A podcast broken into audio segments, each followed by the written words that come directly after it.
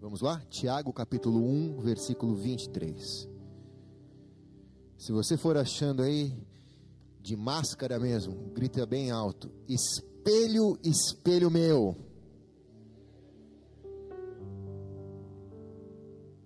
Que, que pergunta você teria vontade de fazer para esse espelho? Existe alguém mais bonito que eu, né?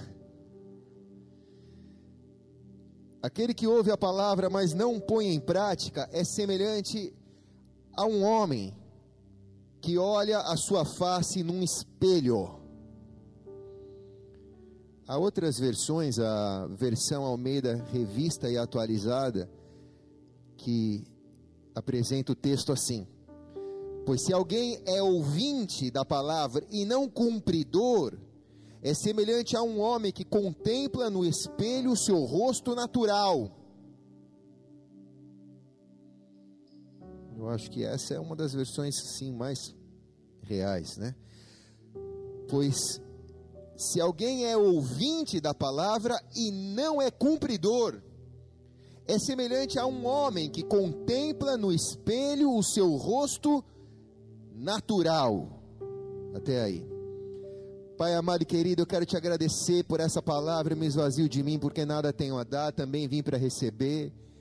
Nesse curto tempo que nós nos reunimos aqui, Senhor, durante a semana, nós pedimos que o derramado do teu poder, do teu Espírito Santo, seja tão grande para nós, que nos alimente, Senhor, para mais uma jornada na tua presença, para mais uma semana na tua presença.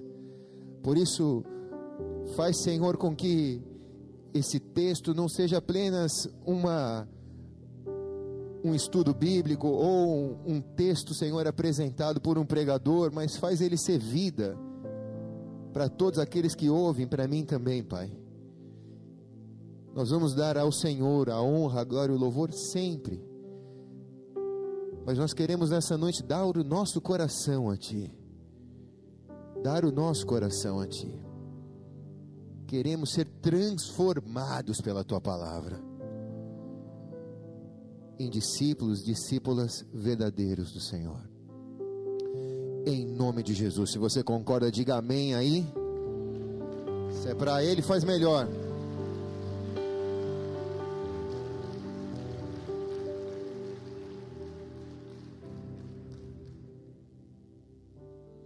Diga mais uma vez: espelho, espelho meu. Se tivéssemos a chance de perguntarmos a um espelho mágico as questões do nosso coração, se existisse isso, que resposta teríamos de um espelho mágico?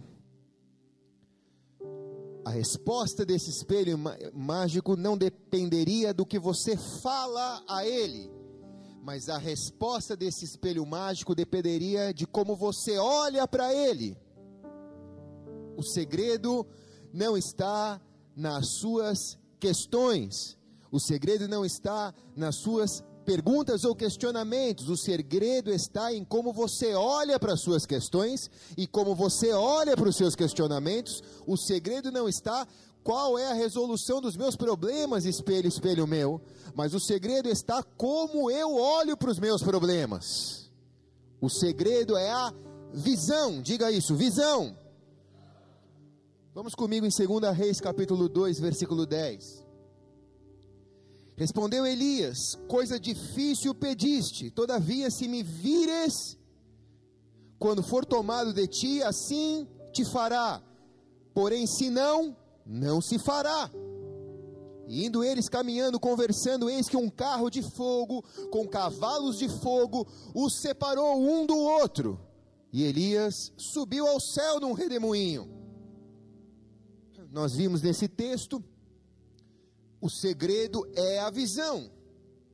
Vai haver uma sucessão ministerial do ministério de Elias para o ministério profético de Eliseu.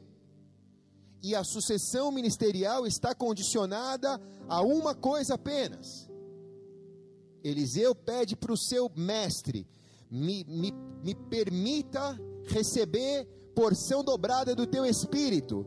E Elias responde a Eliseu: Dura coisa pediste, todavia, se me vires subindo ao céu, receberás. Se me vires, se você tiver a visão, se você conseguir entender e ficar e enxergar, você recebe aquilo que você quer, porque o segredo não é pedir, o segredo é ver. O que você pediu é duro demais, mas se me vires subindo, receberás. Então nós vemos nesse texto que o que define o que vamos receber ou não vamos receber não é a nossa vontade, nem é a vontade de Deus para nós, mas é a capacidade que eu tenho de ver aquilo. O primeiro passaporte para mim receber o que Deus tem reservado para mim é aprender a ver o que Deus tem reservado para mim. A chave para tudo no céu é a visão. Deus diz: se tu creres, tu verás a glória de Deus. Se tu creres, tu verás a glória de Deus. No vale de ossos secos, Deus pergunta ao profeta: leva ele a um vale, a um vale de ossos secos e pergunta para ele: o que, que você vê? Tipo, parece meio óbvio, mas como se Deus como se Deus não tivesse vendo. Não, Deus está vendo tudo. Mas o que Deus quer saber é se eu vejo como Ele vê. Quem está entendendo aqui diz amém. O Brasil está indo para 100 mil mortes pelo coronavírus. É um Maracanã lotado de pessoas que morreram dessa enfermidade. É um vale de ossos secos. Então Deus vem a mim, Deus vem a você e pergunta: como você vê isso? Qual é a tua visão disso?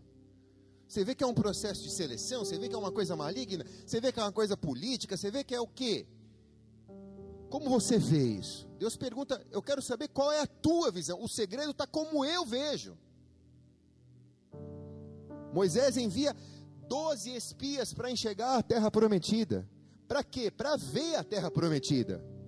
E os doze voltam. Dez deles trazem um relatório de como viram, e dois viram de outra maneira, mas viram o mesmo lugar, viram a mesma terra, foi o mesmo cenário, foi a mesma paisagem. Mas dois enxergaram de um jeito e os outros dez enxergaram de outro. Mas o lugar não era o mesmo, pastor? Era. Mas qual é a diferença de um para outro? A maneira que um enxergou e que o outro enxergou. O segredo é a visão. E quem enxergou do jeito certo entrou na terra prometida. E os dez que enxergaram da maneira errada não entraram na terra prometida. Então o segredo está em ver. Quem está comigo aqui? Você vai sair daqui enxergando tudo essa noite em nome de Jesus.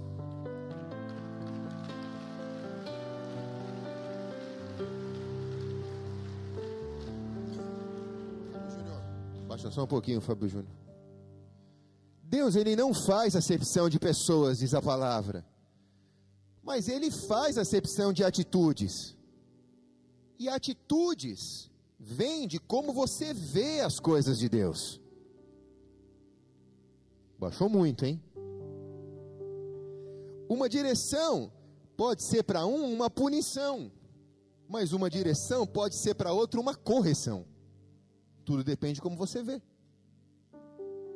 Um conselho pastoral pode ser para um um martírio e para outro pode ser um gatilho para levar essa pessoa a ser uma pessoa melhor. Uma direção ou um conselho, uma porta que se abre ou uma porta que se fecha, para alguns pode ser uma penalidade e para outros pode ser uma promoção da parte de Deus. Tudo depende de como você olha para aquilo. O deserto pode ser para alguns o fim da vida.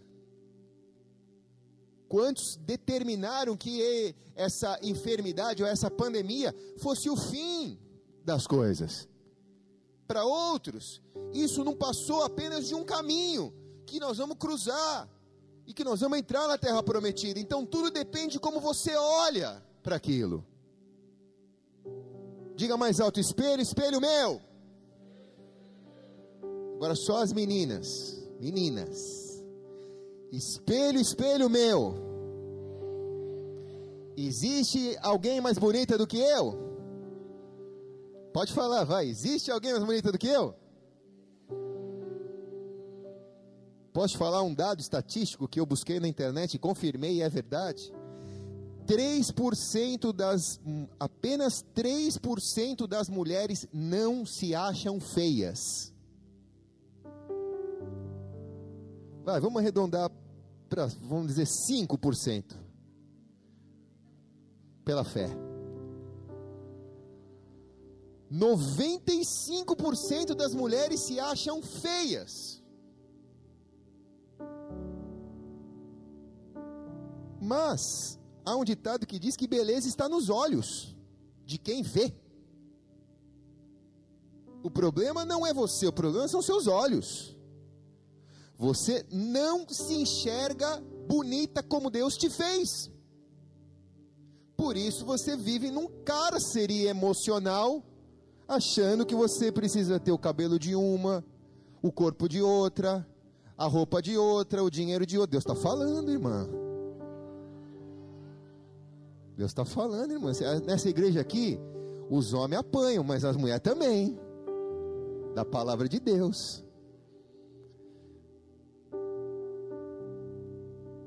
Muitas vivem um cárcere emocional. Aqueles que são casados já tiveram que responder a pergunta mais difícil do casamento, sabe qual é? Quando a sua esposa se arruma e pergunta para você: Como eu estou? é uma pergunta perigosíssima, irmãos. Porque ela é uma pergunta que já vem com resposta. Se você diz, você está bonita, ela diz, você está falando isso, mas você não acredita no que você está falando. Tipo, você vira culpado. Se você diz, não, você não está bonita. Aí ela responde, é, você nunca me acha bonita mesmo, né? Só que você só estava assistindo o jogo do Corinthians, cara. Quem está aqui? É uma pergunta complicadíssima essa. Por quê? Porque 5% é só se acha bonita. Então não é no que você ouve ou naquilo que vão te dizer, é naquilo que você vê em você. E isso não serve só para as mulheres. Isso serve para todos nós. Quando nós nos olhamos da maneira que nós não somos, nós nos tornamos algoz de nós mesmos. Nós nos cobramos demais de nós e cobramos demais dos outros. Por quê? Porque o problema está sempre na visão. Nós não somos seres humanos perfeitos mas porque nós estamos na casa do oleiro, nós somos seres humanos em construção. Jesus está construindo a nossa vida, construindo e restaurando a nossa vida. Quem está aqui diz amém.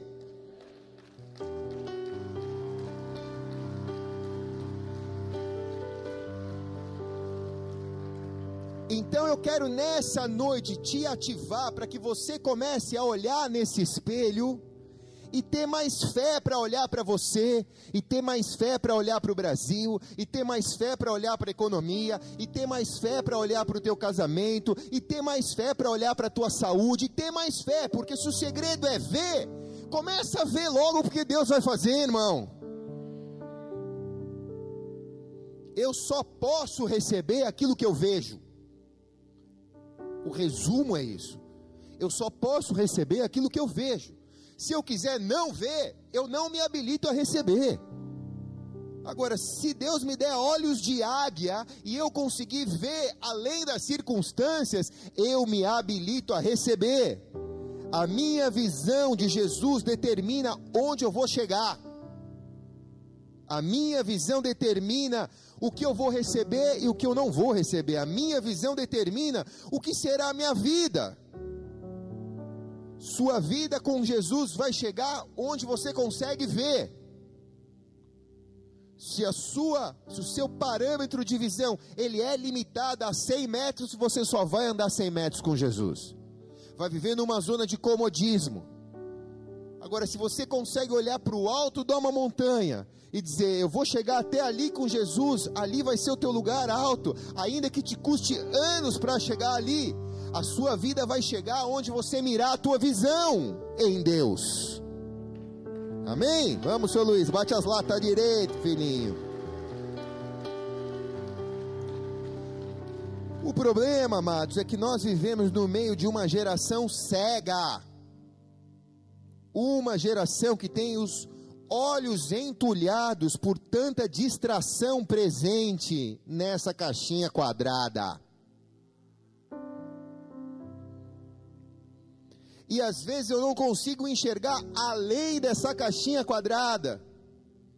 Às vezes essa caixinha quadrada é um fator limitador.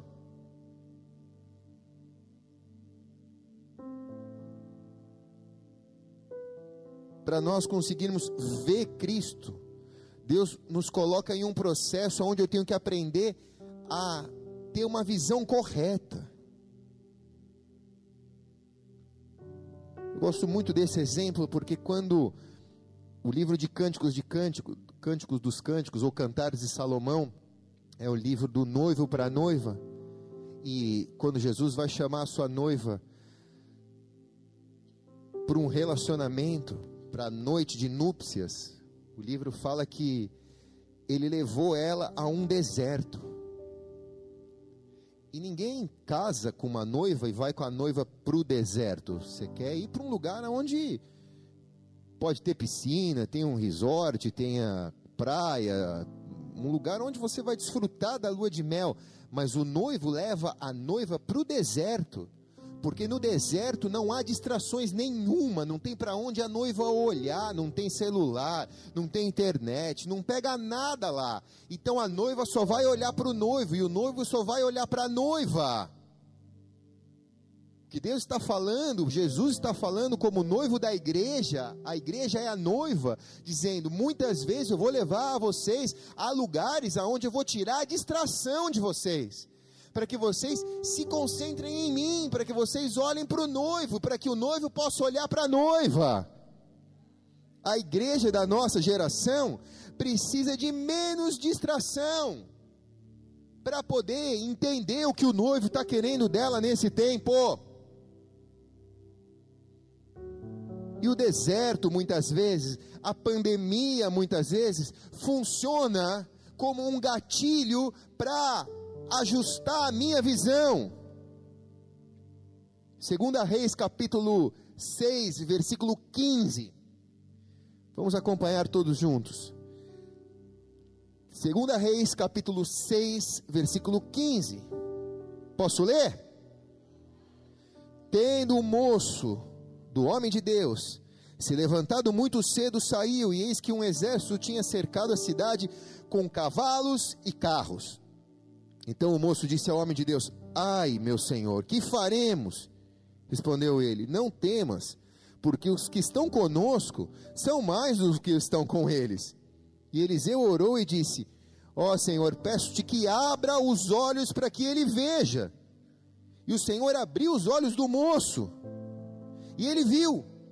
E eis que o monte estava cheio de cavalos de carros de fogo ao redor de Eliseu. E quando os sírios desceram a ele, Eliseu orou ao Senhor e disse: Fere de cegueira essa gente, peço-te. E o Senhor feriu de cegueira, conforme o pedido de Eliseu. Cara, olhe para cá, quem está aqui? Essa passagem ela é tremenda, porque fala de uma guerra.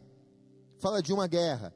Os sírios estão invadindo Israel, e está Eliseu e um moço ali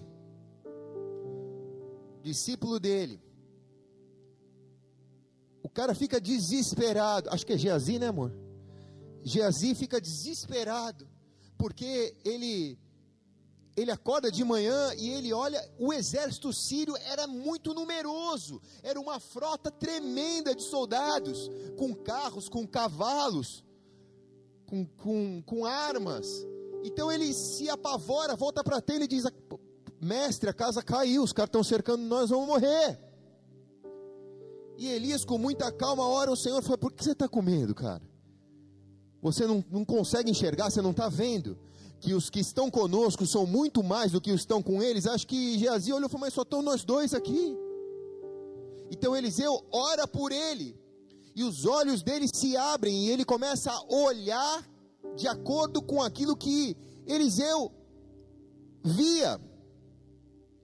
E ele viu muitos carros e cavaleiros de fogo, carruagens de fogo, ao redor do arraial. E quando o inimigo desceu, a oração de Eliseu foi: fere o inimigo com cegueira. Por quê? Porque, embora eles sejam numerosos, cegos, eles não sabem para onde eles estão indo. Então, o segredo da vitória é a visão. Quem está aqui diz amém, cara? É a visão.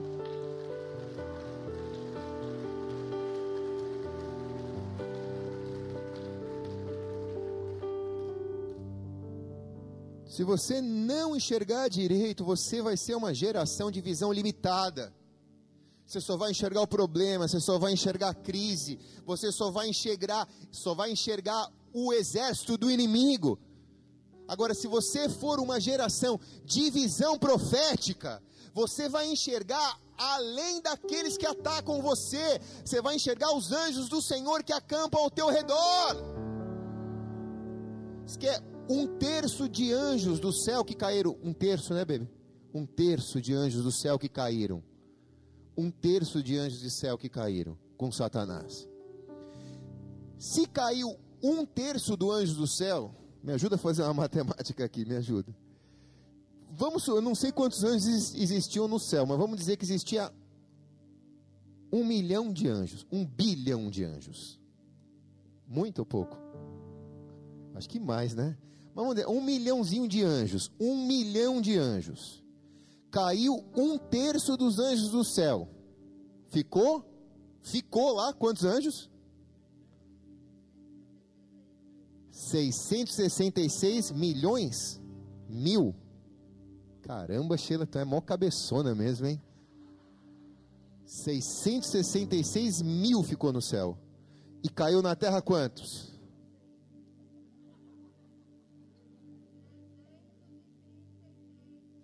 333 mil. 333, 333, 333 caiu na terra. Então tem essa quantidade na terra que virou demônio que está se espalhado pelo mundo, destruindo, matando, roubando, destruindo, tentando impedir o reino de Deus de vir. Mas existe 666, 666, nossa, no céu que veio, meu irmão, é, se, se Deus mandar os anjos descer, acabou, é dois para um, é pau, é pau, é pau. Então presta atenção, nós estamos falando aqui de que a maioria está com você.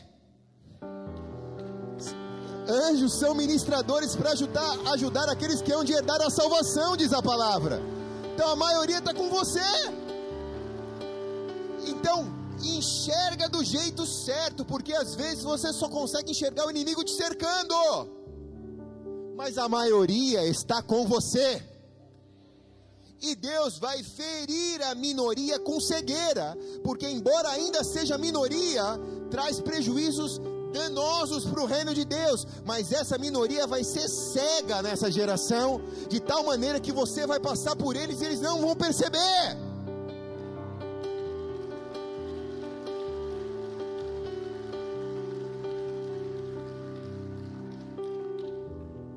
Deus vai abrir os seus olhos para que você veja, Ele vai mostrar isso para você nesse tempo, em nome de Jesus. Sei que você errou, sei que você cometeu muita besteira, mas maior são os seus acertos, maior é o amor de Deus sobre você, maior é a graça do Senhor sobre a sua vida, maior é o chamado de Deus com você. O inimigo não vai ficar te espremendo, não vai ficar te oprimindo, porque maior é o Deus que está em você do que aquele que no mundo está. Recebe isso no teu espírito.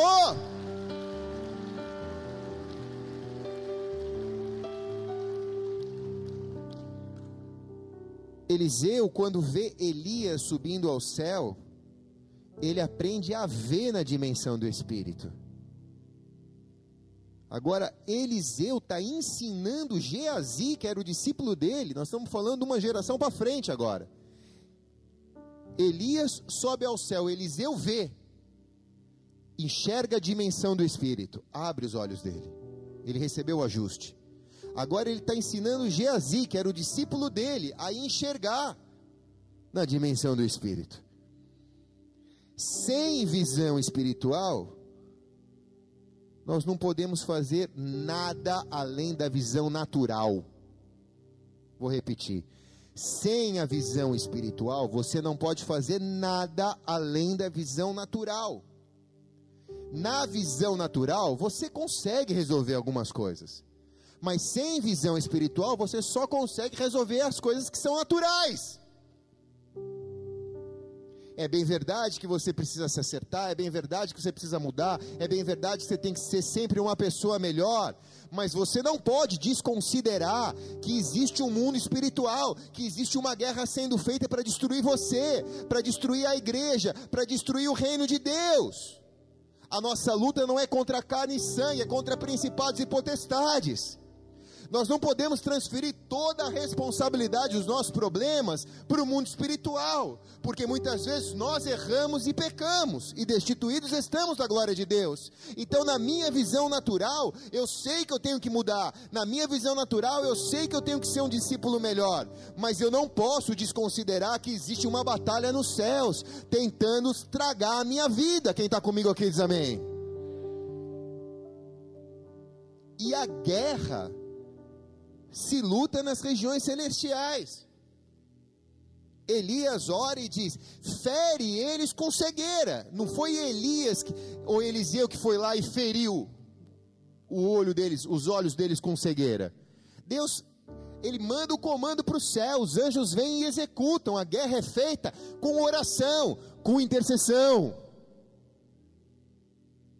Então, nessa noite, eu creio que Deus quer que a gente ajuste o foco da nossa visão. Deus me permitiu ministrar os teens nessa semana, na sexta-feira. Foi um culto muito forte, muito especial com eles. E eu ouvi da parte de Deus aconselhá-los para que eles mantenham o foco nos próximos 20, 25 anos, para que eles resistam todas as tentações, eles só vão conseguir se eles tiverem visão. Se eles não tiverem visão, eles vão olhar para as coisas desse mundo, mas se eles estiverem olhando para o lugar certo, eles não vão se distrair com as coisas deste mundo. Coloca o teu foco onde você quer chegar. Foco é o lugar onde você coloca a sua concentração. Foco é o lugar onde você coloca o centro da tua prioridade. Se você não tem foco, você não chega a lugar nenhum.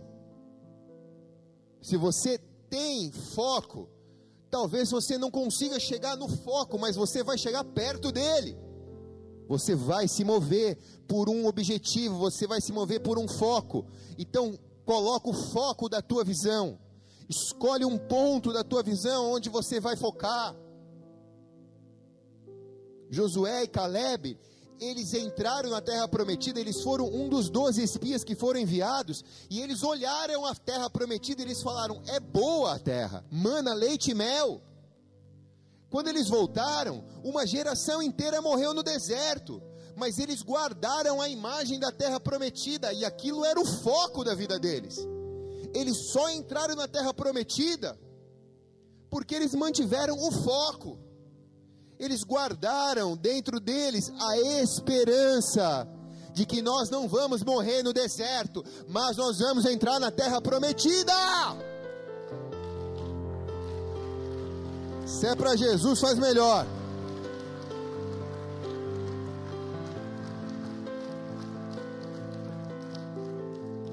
Eles não só ajustaram o foco, mas eles ajustaram algo que nós chamamos de visão periférica. É quando você consegue olhar para um lugar e enxergar, mesmo não tirando foco, uma visão lateral. Faz esse exercício, mira aqui em mim, mas vê como você consegue enxergar uma gama de quase 360 graus. 360 não, 180 graus. Até aqui, até, um, até aqui, sem virar o olho, mas até aqui, assim você consegue perceber. Quem está aqui diz amém. Fica tranquilo, é papo de louco, mas é assim. Tu olha para um lugar, mas tu enxerga tudo que está ao redor. Isso é uma visão periférica. É uma visão que você considera o foco, mas você não desconsidera as coisas que estão acontecendo ao seu redor ou ao seu derredor. Você não pode desconsiderar o que está acontecendo no mundo porque você tem um foco de morar no céu. Você não pode desconsiderar as mudanças econômicas, sociais que o mundo está sofrendo, porque você vai morar no céu. Deus não quer uma igreja que seja treinada num mosteiro. Deus quer uma igreja que seja treinado no campo de batalha. Uma igreja que seja útil para ele nos últimos tempos da igreja na terra. Senão ia ser simples, amados, ia ser tão mais fácil. Entrega a tua vida para Jesus, Deus, Deus aperta um botão lá e você tchum, sobe que nem uma fumaça para o céu, acabou. Só entregar a vida para Jesus que você é salvo, mas por que que não? Porque há um processo. Há um processo. Eu preciso participar de algo que vai estar trazendo o reino de Deus aqui na terra. Eu preciso ser parte desse reino aqui na terra. Eu preciso ser processado para morar no céu, eu preciso ser transformado. Então eu tenho um foco, mas eu não posso desconsiderar que eu tenho que deixar de pecar, porque não é uma vez salvo, sempre salvo.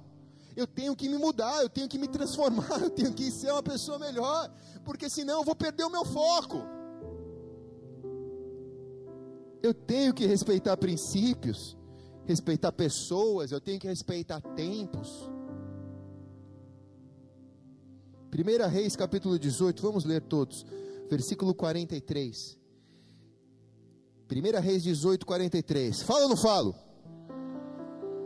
E disse ao seu moço: Sobe agora e olhe para a banda do mar. E ele subiu e olhou. E disse: Ele olhou, ele viu, não há nada. Então disse Elias: Volta lá sete vezes. E sucedeu que pela sétima vez disse: Eis que se levanta do mar uma nuvem do tamanho da mão de um homem. Então Elias disse: Sobe e dize a Acabe: Aparelhe o teu carro e desce, para que a chuva não te impeça. E sucedeu que um pouco tempo o céu ficou negro de nuvens e ventos e caiu uma grande chuva e Acabe subindo ao carro foi a Israel. Quem está aqui? Tem até uma música, né? Não tem uma música? Como que é? No meu tom aqui. Aí, Fábio Júnior. Microfone aí. Não, não. Existe, existe, existe, existe. existe. Eu vejo uma pequena nuvem no tom.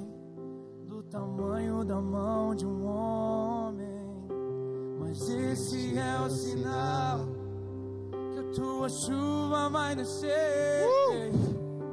Eu vejo uma pequena nuvem do tamanho da mão de um homem, mas esse é o sinal que a tua chuva vai descer. Vai chover, vai chover.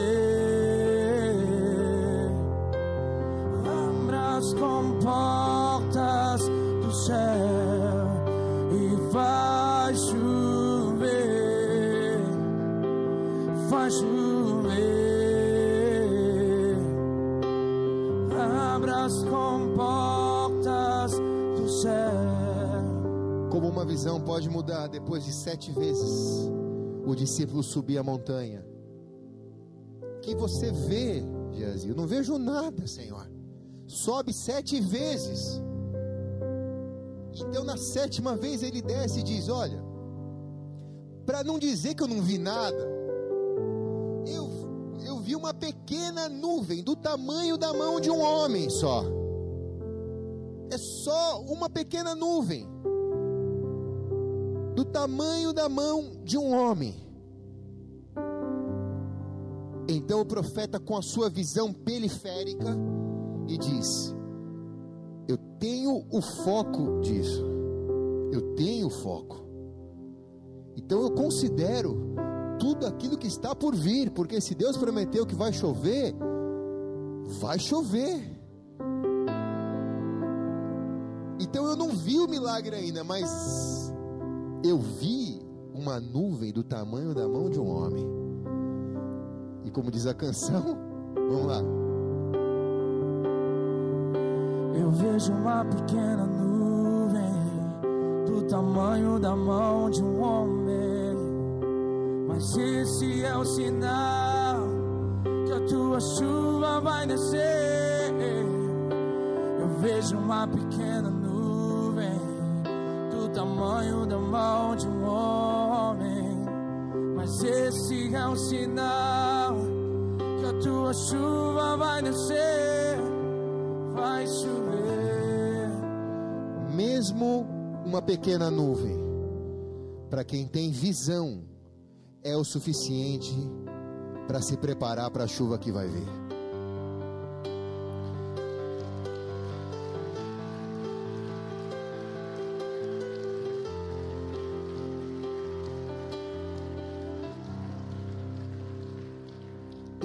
Ensina a gente a ajustar a nossa visão, o foco, a nossa visão periférica, considerar a seca, mas sabendo que uma nuvem está a caminho.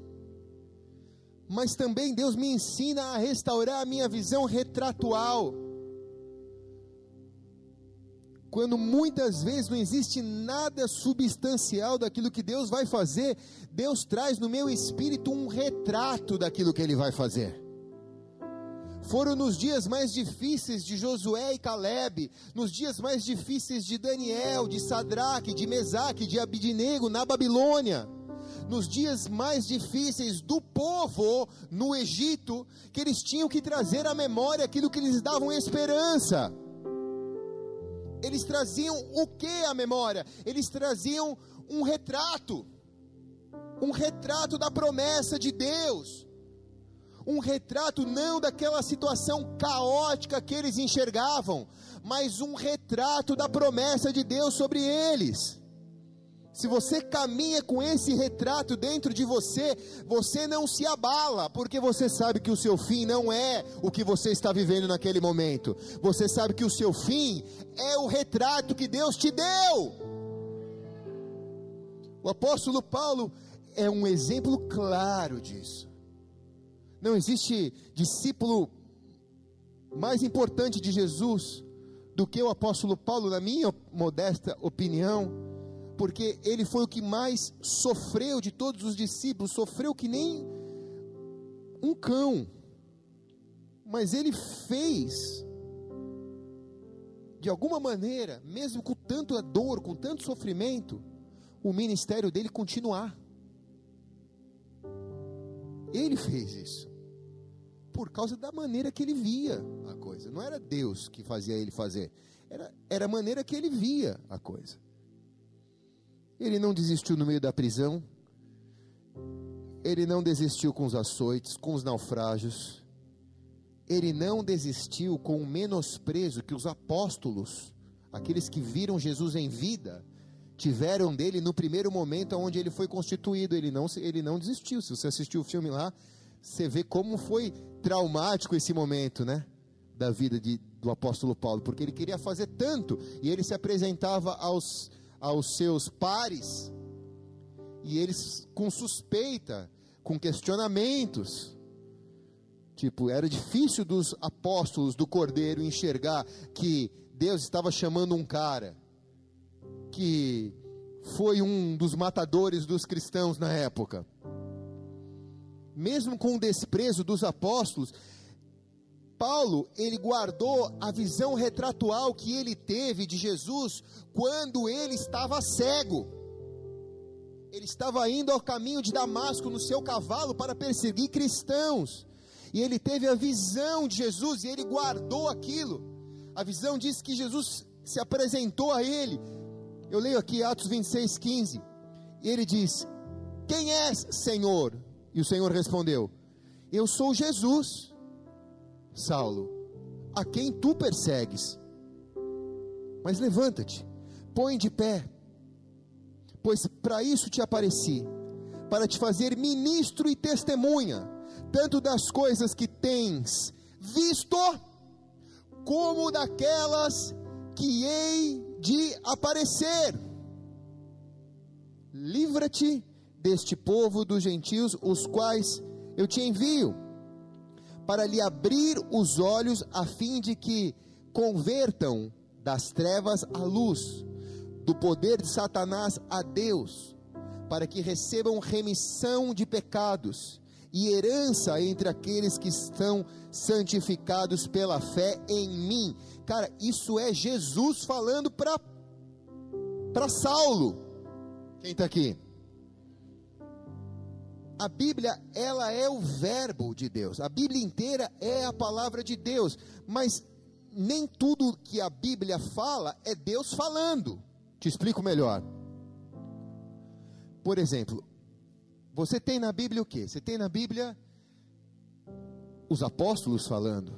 Você tem na Bíblia Satanás falando com, a, com, a, com Eva.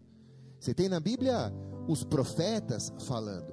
Mas quando você tem na Bíblia Deus falando, quando diz disse Deus, parece que é a alma da Bíblia, porque é o verbo que se fez carne. Então, não é qualquer protagonista bíblico que está falando na Bíblia, porque há muitas vozes na Bíblia. Mas aqui nós estamos dizendo que é Deus que está falando. Ele está falando, sou eu que estou falando. Então, disse Deus a Saulo. Disse Deus a Saulo. Disse Jesus a Saulo. Eu sou Jesus. É Jesus dizendo para ele: Eu sou Jesus, a quem tu persegues. Eu vou te fazer ver.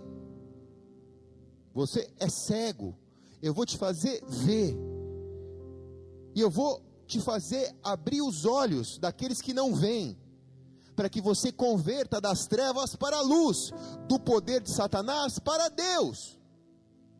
Então, quando ele estava sendo preso, açoitado, no naufrágio, sofrendo desprezo dos apóstolos, qual era a visão retratual que ele tinha sobre ele? Era essa ele se lembrava, um dia no meu caminho Jesus veio, foi a única vez que eu vi ele, e ele virou para mim e disse: Eu te chamei para isso, você vai fazer os outros verem.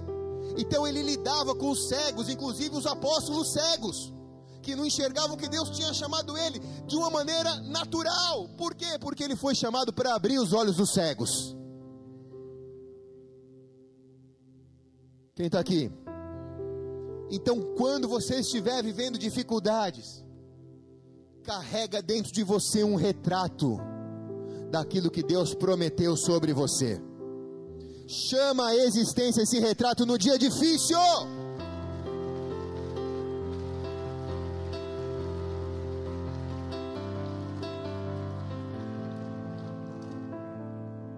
Eu também tenho que aprender a corrigir a minha visão dúbia.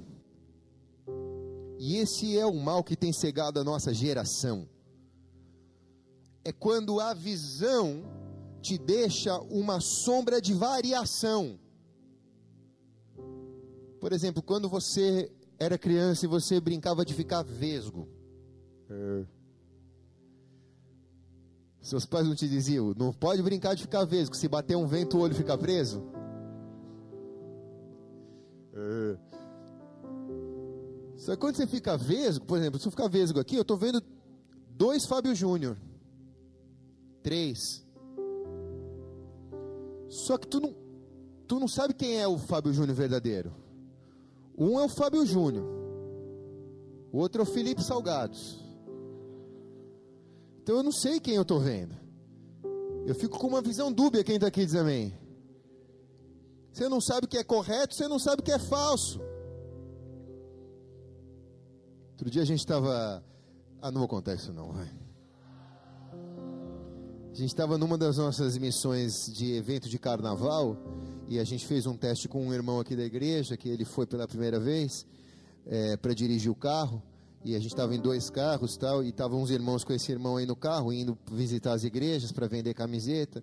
Chegou na hora de passar no, no pedágio, o irmão não, ele tinha aquele problema de visão de não saber que cor que é. Daltônico. Aí ele perguntava, é, Onde que eu vou? Onde que eu vou? Aí o irmão do lado, ali, irmão, ali, irmão, ali, não, não, mas ali, não. Não, não, não, irmão. Não, irmão. Tá vermelho, tá vermelho. Não, ali, ali. Ah, vai no verde. Oh, irmão, o que aconteceu? Eu, falei, eu não sei o que é vermelho, o que é verde, eu não enxergo. Imagina que luta quem está aqui, irmão. Isso é uma luta tremenda, cara. Você para no farol, você não sabe se tem que passar, tem que esperar alguém buzinar para saber se você vai. Quem está aqui? Você não enxerga. Então, a visão dúbia não te dá certeza, te faz ficar com uma mente confusa. Você não sabe o que é certo e o que é errado. E hoje em dia existem tantas doutrinas, tantos pontos de vista, há tanta sombra de variação no Evangelho, nas redes sociais, na hipergraça, que a igreja hoje está com visão dúbia. Ah, aqui é pecado, mas lá não é. Ah, aqui pode, mas lá não pode. E essa visão dúbia faz com que muitas vezes você não saiba para onde você está indo, porque você não é guiado por uma visão real. Muitas vezes se ilude com uma visão filosófica de Jesus. Quem está aqui? O conselho é Apocalipse 13, 18. Aconselho-te que compre de mim ouro refinado no fogo para ti riquezas, e vestes brancas para que te vista, e não seja manifesta a vergonha da tua nudez, e colírio, a fim de ungir os teus olhos para que vejas. A palavra de Deus é o colírio do Espírito nos nossos olhos. Quem está aqui? Estou terminando. O último ponto de ajuste é nós aprendemos a ter uma visão coletiva do reino de Deus.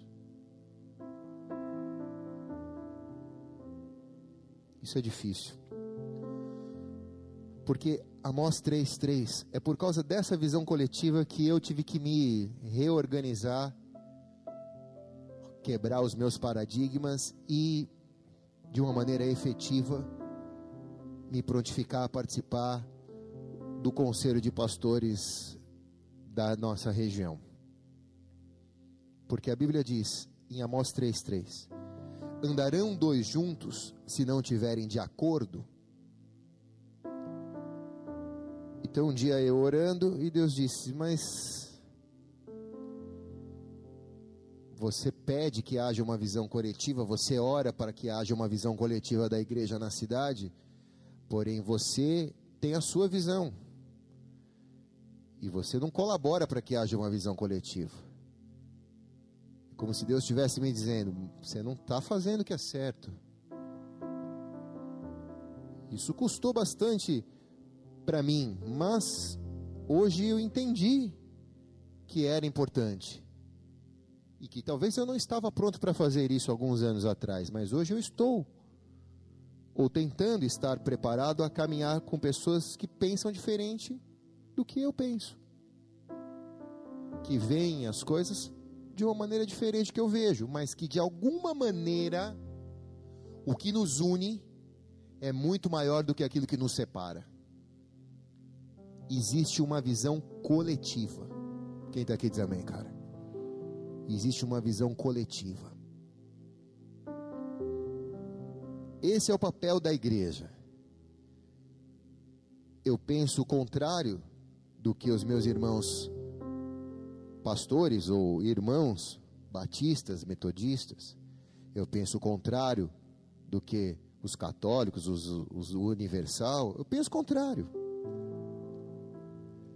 Mas se a gente vai querer andar em bloco, e aqui não estou para dizer falar quem é certo quem é errado, mas se, eu, se a gente vai andar em bloco, a gente precisa ter uma visão coletiva. um general só vai comandar o exército de Deus. Só Jesus vai fazer isso.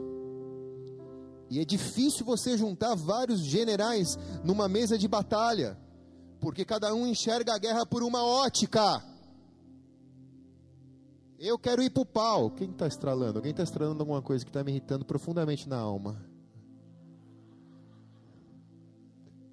Era você, né, Está tomando água. Pode tomar, filho.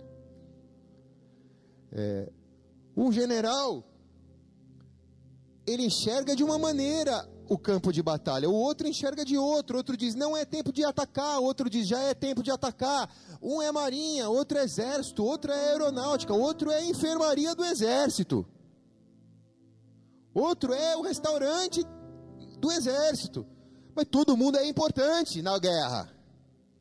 Quem está aqui? Jesus, ele não entregou várias visões. Ele entregou uma visão coletiva. A igreja sofreu muito no decorrer do tempo. E foi desenvolvidas muitas visões paralelas. E não há nada errado com isso, mas nunca foi plano de Deus que houvesse tantas visões paralelas.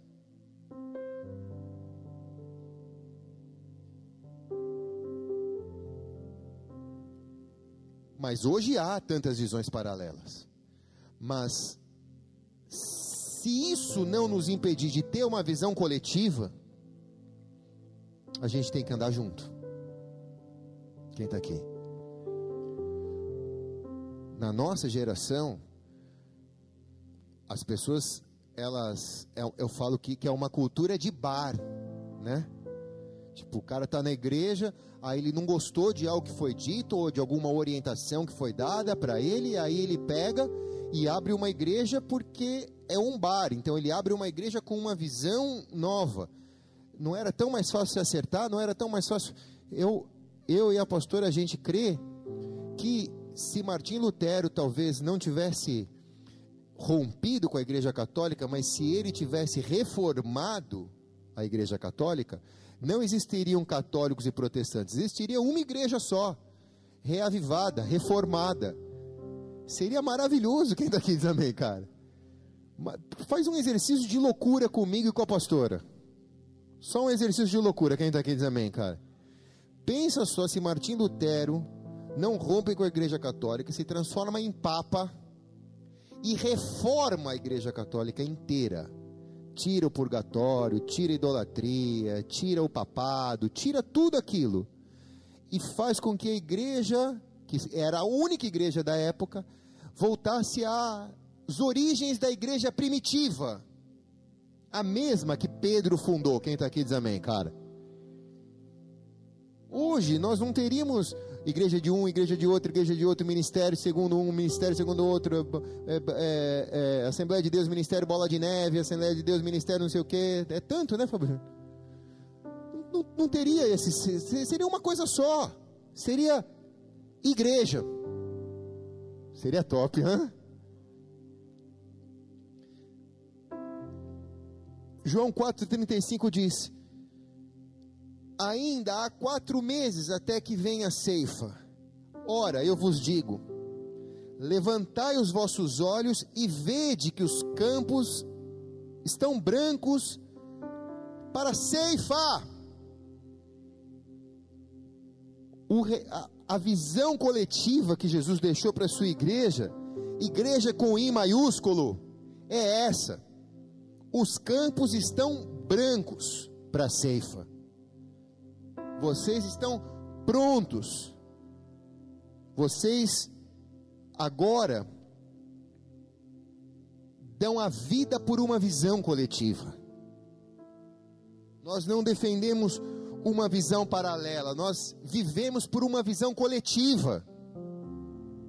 Se você não possui a visão, mas se a visão te possui, se você não possui a visão, mas quando a visão te possui, você passa a viver de acordo com aquilo que te possui.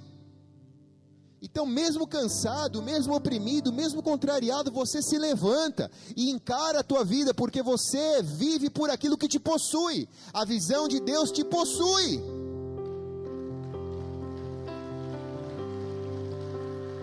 Essa deve ser a visão da igreja. Amados, estude a igreja primitiva, veja o que os nossos antepassados sofreram. Eles teriam muito mais motivo para desistir. Coronavírus era cafezinho para eles. Coronavírus era cafezinho para eles e eles não desistiram. Hoje, por muito menos, a gente desiste. Por que, que eles não desistiram? Porque eles eram consumidos por uma visão coletiva, mesmo quando seus filhos eram queimados vivos na frente deles. Eles diziam aos seus filhos, eles diziam às suas crianças: não negue Jesus, vai doer um pouquinho, mas daqui a pouco a gente já vai estar com eles. E as crianças eram incendiadas na frente dos pais. Quem está aqui? Há dois mil anos atrás, Deus chamou um homem que tinha uma pedra na mão para matar Estevão, discípulo do Senhor. Deus chamou um homem que tinha uma pedra na mão, que era Saulo. Por que, que Deus não chamou outro homem? Por que, que Deus vai chamar um homem que tinha uma pedra na mão? Porque Deus viu naquele homem o que ninguém viu. A visão de Deus para a vida de Saulo era uma visão que ninguém enxergava. Eu não vejo diferença nenhuma em que esses, esses terroristas islâmicos um dia se convertam para Jesus. Porque se Deus chamou um cara que era o terrorista da época, por que Deus não vai chamar o terrorista da nossa época? Deus é o mesmo Deus, ontem, hoje será eternamente. Quem está aqui diz amém, cara. Só a arma que muda de mão. Antes era uma pedra, agora é uma faca. Tudo depende de como você olha. É aquela velha história do copo vazio ou do copo quase cheio.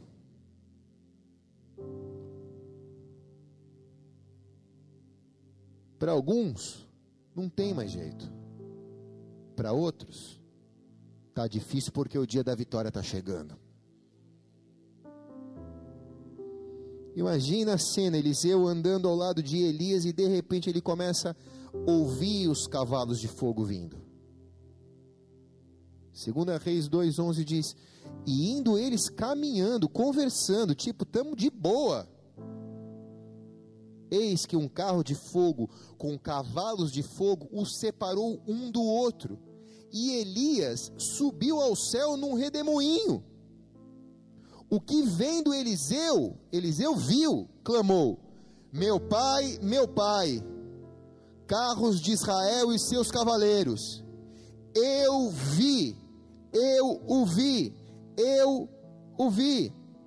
Então pegou nas suas vestes, rasgou em duas partes.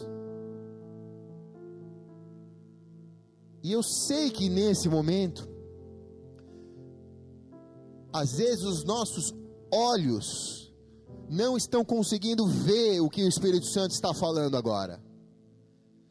Mas então, feche os teus olhos por um instante. Abra os seus ouvidos. Ele começou ouvindo.